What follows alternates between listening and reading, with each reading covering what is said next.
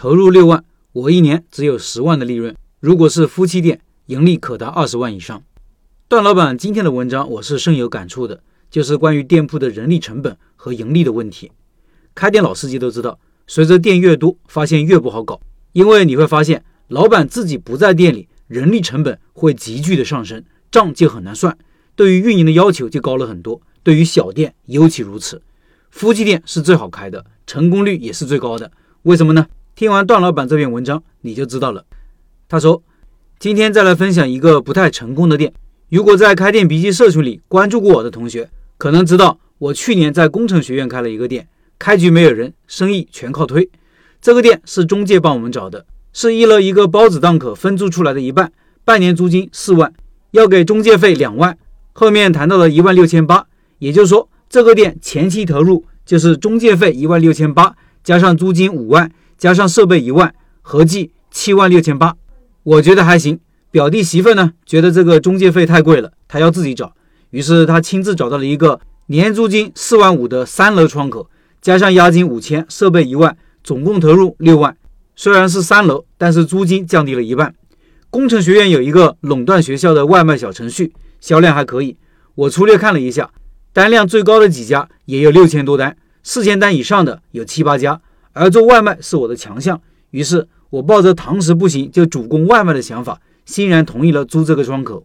开业后才知道，在三楼开店做生意真的是一言难尽，一天能有五百就算不错了。那几天我做了很多代金券到楼下去发，堂食慢慢能做到一千多，然后我又把外卖慢慢做了起来，一个月左右，堂食加外卖大概能做到七万多的营业额。店里一共三个店员，他们的工资是一万四，住宿一千，加上租金和水电煤气四千，月租金五千，每个月的运营成本两万四，毛利百分之五十五，一个月净利润为一万四千五百。没成想只做了两个半月，也就是说只收回了四万八千七百五十的成本，还差一万一千二百五十才能回本。这个学期生意还行，但是感觉人手不足，工程学院店的盈利能力不强，我是有点不想做的。这学期想找人接手，月租金五千，水电煤气四千。假设老板带个员工干，员工工资四千，住宿一千，那么保本营业额就是两万五千四百五十四。如果是夫妻店的话，保本营业额是一万八千一百八十一。如果能做到七万的营业额，每个月净利润就有两万八千五百。无奈找不到人接手，只能安排两个员工过去，被迫营业。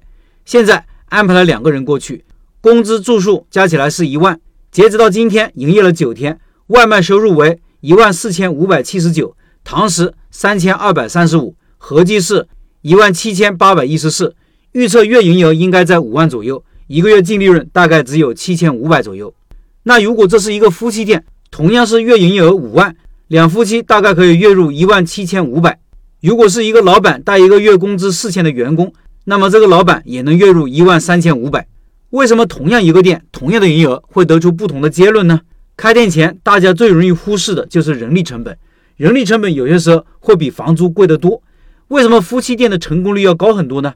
那是因为降低了人力成本，整个店的运营成本就会降低很多。很多老板还没有开店就想着当甩手掌柜，这样会大大增加一个店的运营成本。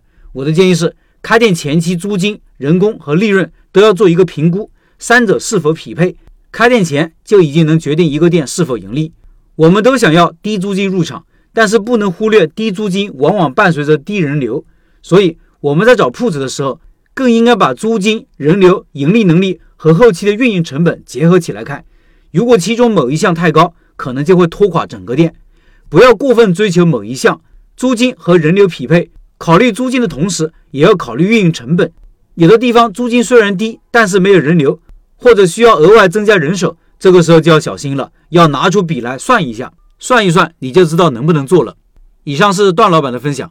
三月份的拜师学艺项目就是段老板的瓦香鸡米饭，三月十一号晚上八点直播，也就是今天晚上直播。对学习瓦香鸡米饭感兴趣老板，可以扫码加入直播群和段老板直接交流。音频下方有二维码，找个靠谱师傅，开店少走弯路。